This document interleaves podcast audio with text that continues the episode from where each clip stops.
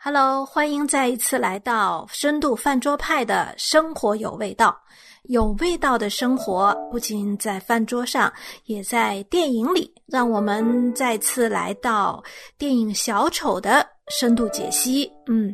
呃，上一次啊，到达弟兄为我们带来了《小丑》电影的一些呃他的。解读那小丑这部影片呢，非常具有冲击力。那在上一次呢，我们也讲到了小丑之所以一步步走向，呃，最终的那种狰狞，那种啊，在蝙蝠侠里呈现的那种小丑的状态，是有它的根源的。而这个根源呢，不仅有整个社会啊，整个哥谭市，整个它周边的人社会的参与的作为推手，那。也有他自己的选择的部分。那今天呢，我们再一次跟随，呃，有道弟兄，我们再来听一听他是怎么样来看待这部影片的。嗯，那个海伦，你说的就是，可见对这个电影的理解是到位的哈。我和你的理解是也是一样的。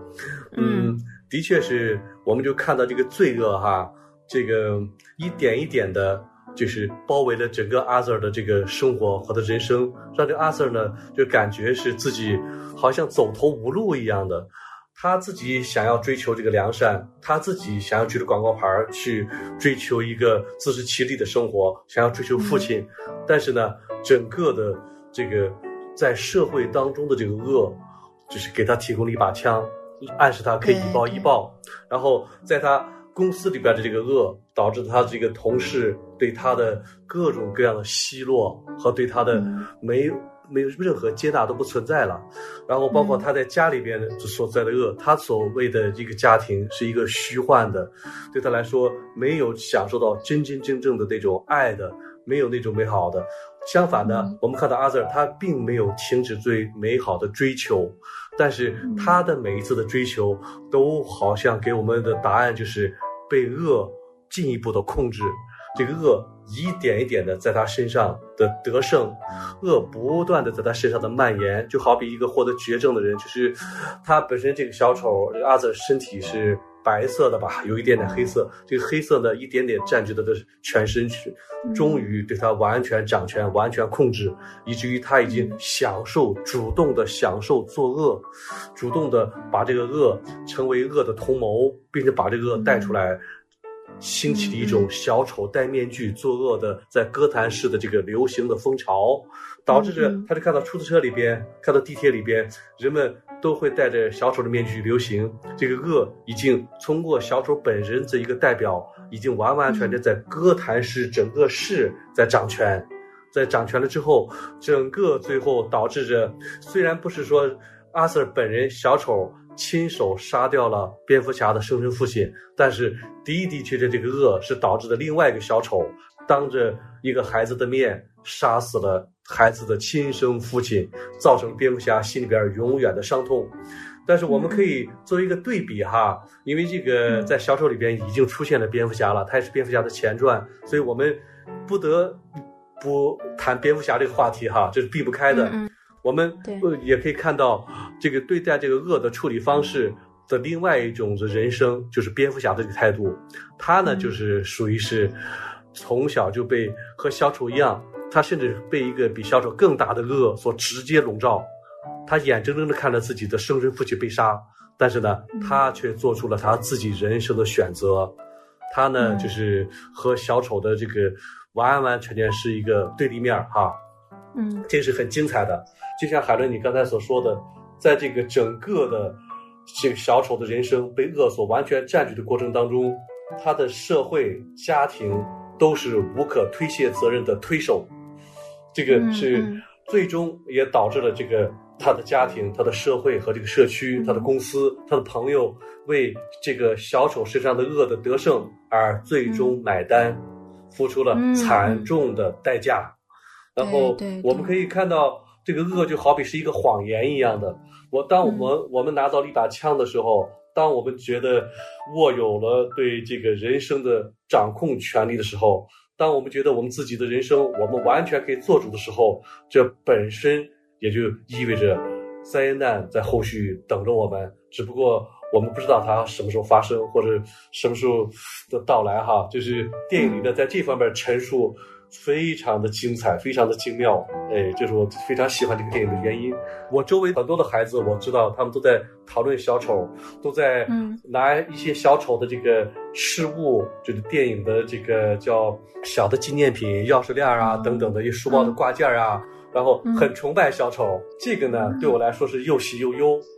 因为假如说每一个孩子、每一个青少年对这个小丑有一个正确的看待，那么，嗯，通过这个小丑对自己的人生是一个警醒，就像你所念的这个圣经经文一样，让每一个人不为恶所胜，反倒以善胜恶。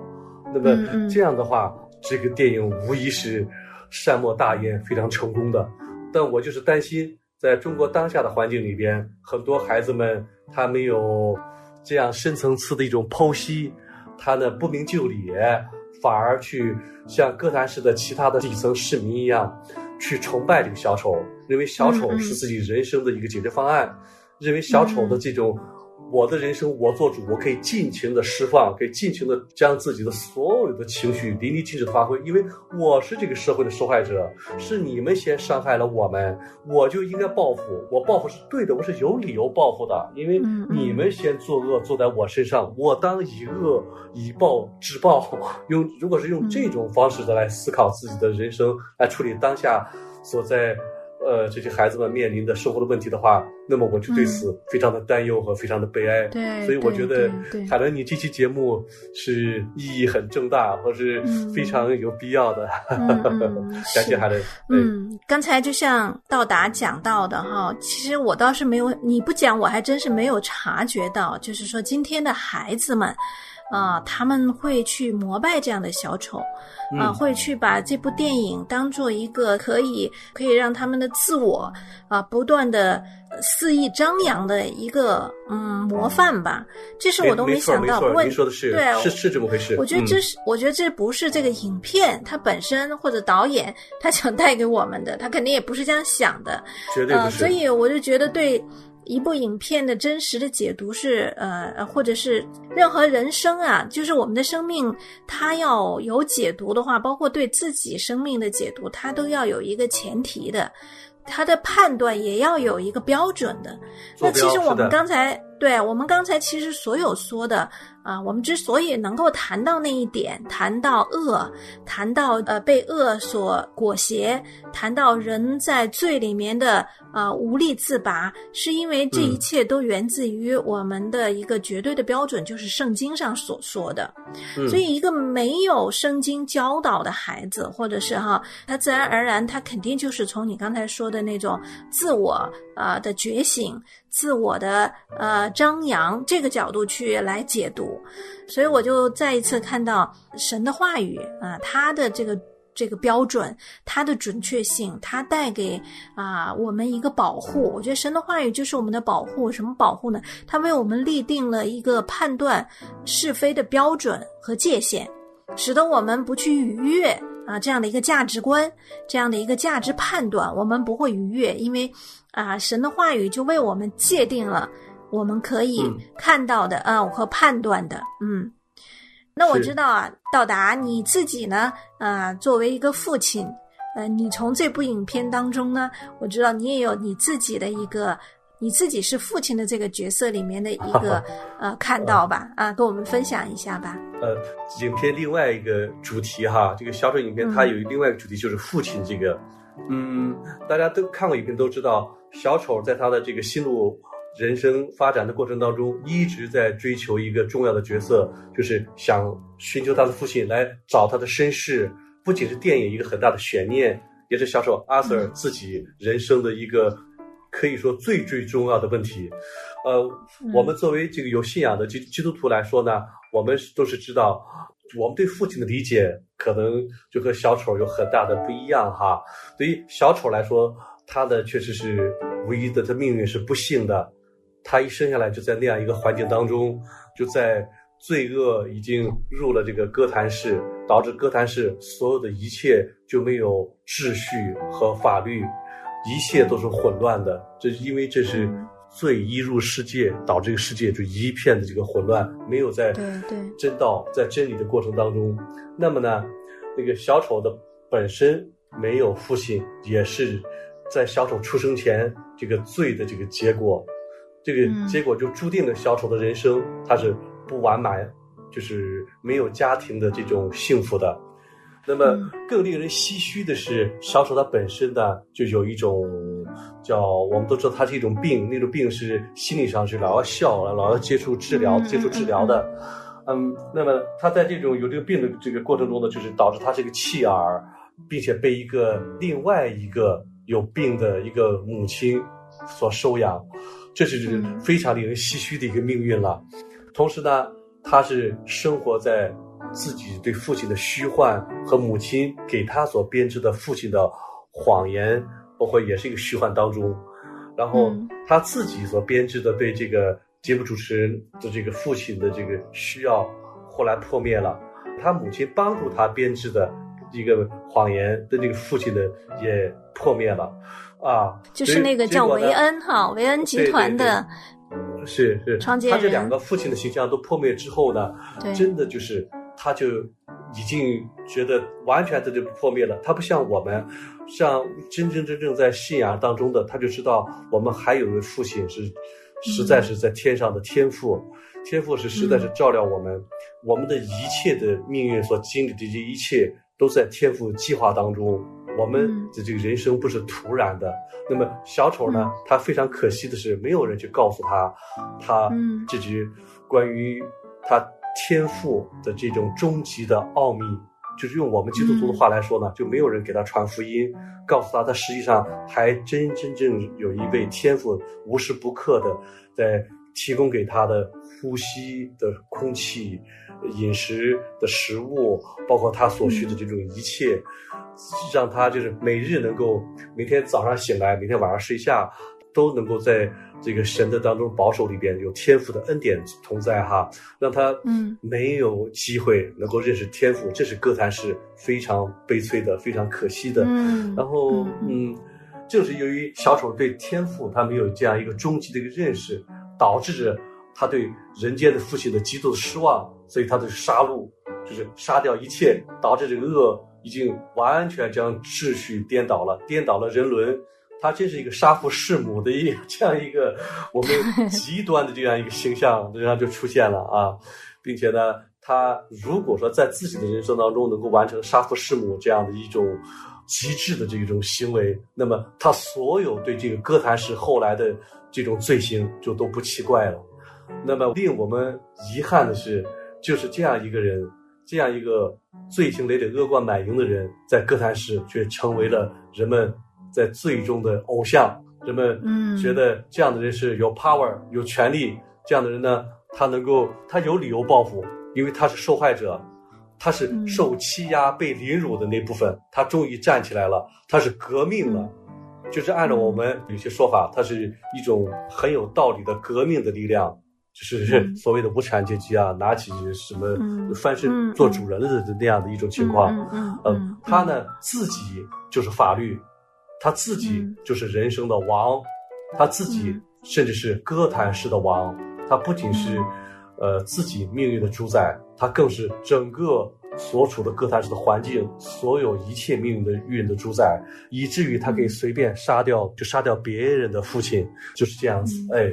所以当然，这个小丑他的整个寻求父亲当中也。这个过程也是我非常唏嘘，我就常想哈，如果我是那个企业家的话，当有一个孩子来找到我，他是把我当做一个父亲的话，我该去怎么做？我该去怎么样去把这个关爱返回到这个孩子的这个身上哈？我也在想想，如果我是这个节目主持人的话，我作为一个父亲，那么我会去怎么样去接纳？这样一个自己的粉丝，这样就把自己当父亲的这样一个粉丝，这种非常纯的这种人类最基本的这种爱好，怎么样去接纳，使他至少不至于伤害。然后同时呢，我又想到第三个话题，我怎么样是在自己的家庭当中哈，去给自己的孩子做父亲。说到这个呢，我本人非常的亏欠哈，非常的亏欠。这个是另外一个话题，好吧？然后呃，这是另外一个话题，今天就不在这展开了。然后好的，好的，好的，嗯，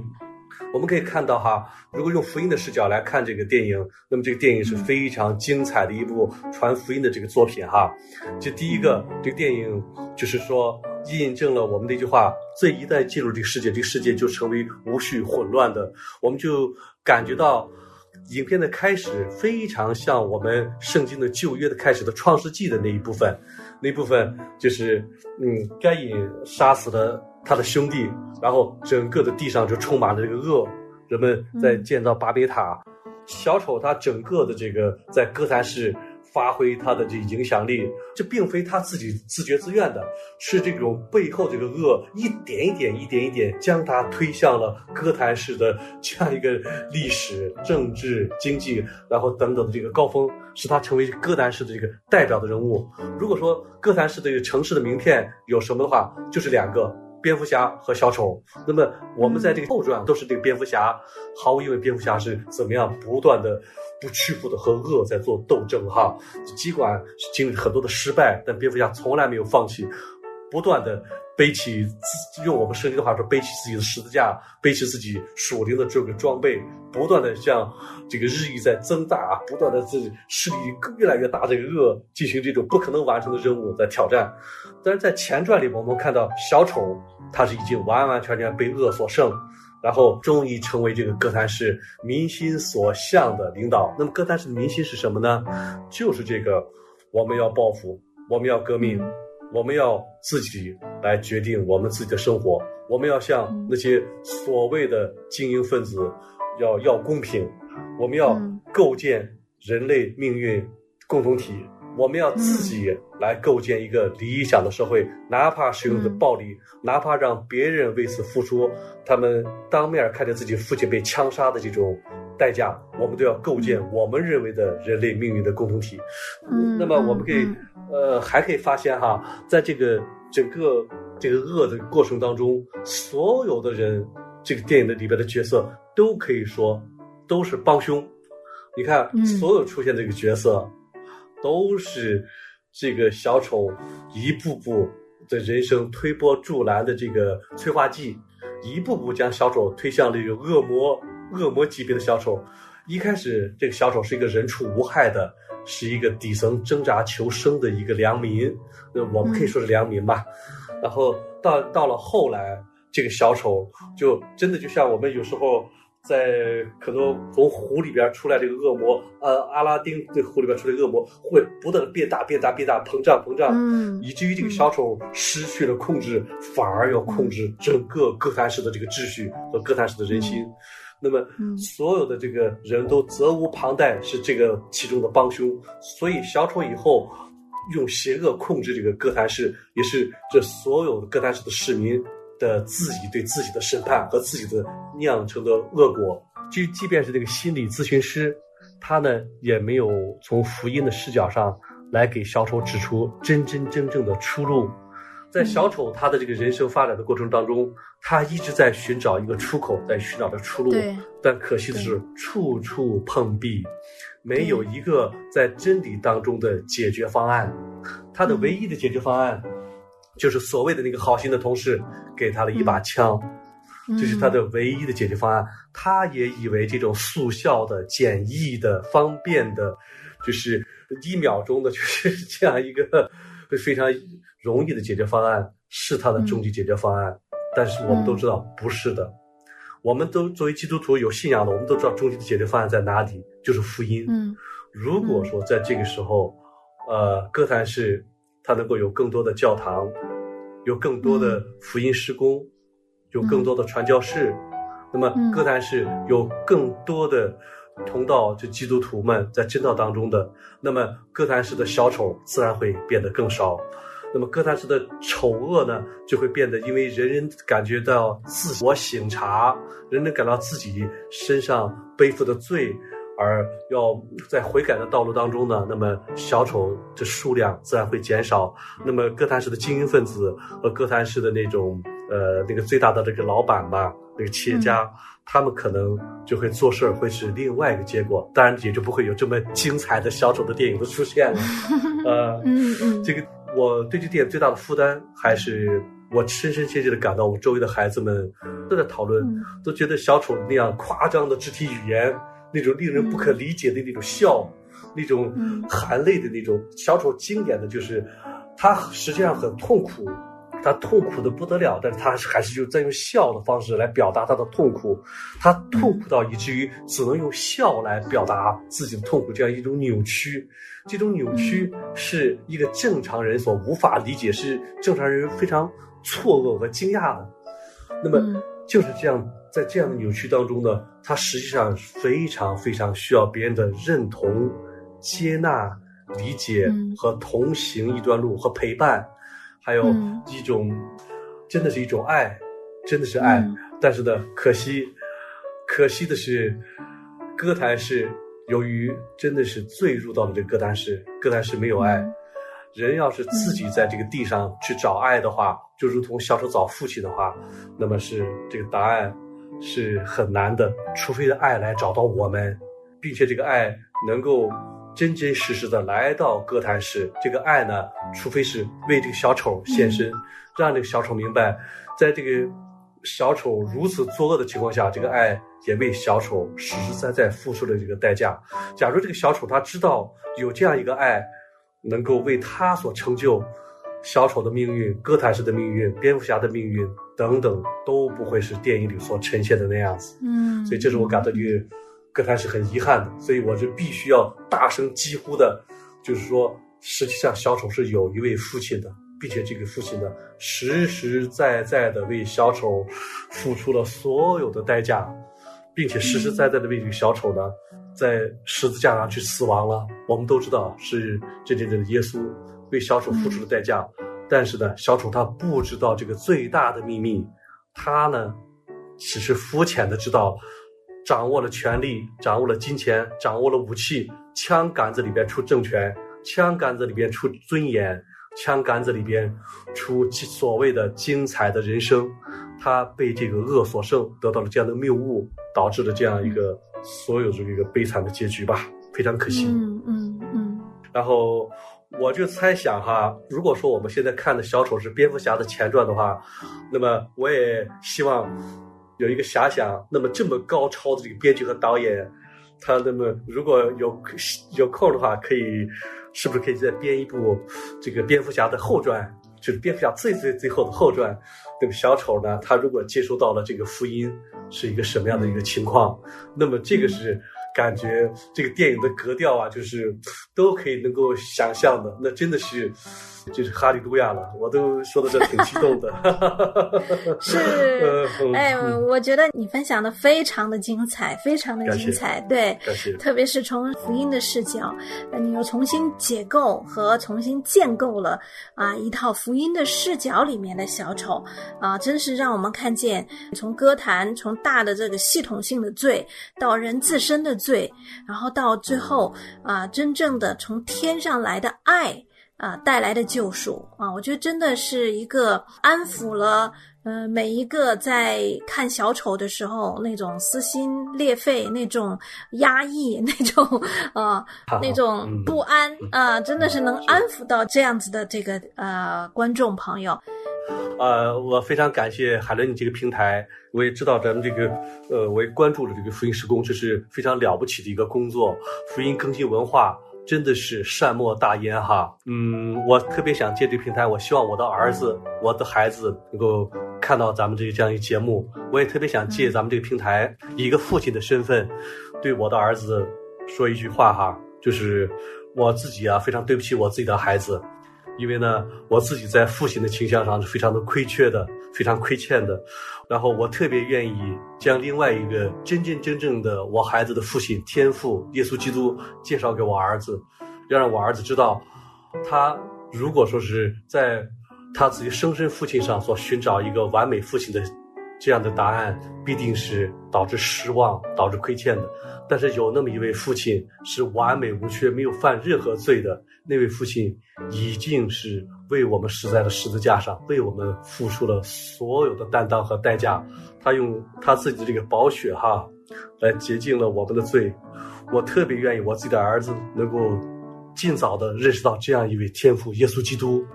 从而能够在这样一位天父的保守当中，首先与天父和好，其次与自己的生身父亲和好。也同时呢，我想借这个平台呢，与我的父亲，与我自己生身父亲和好。我想向我的父亲说声对不起，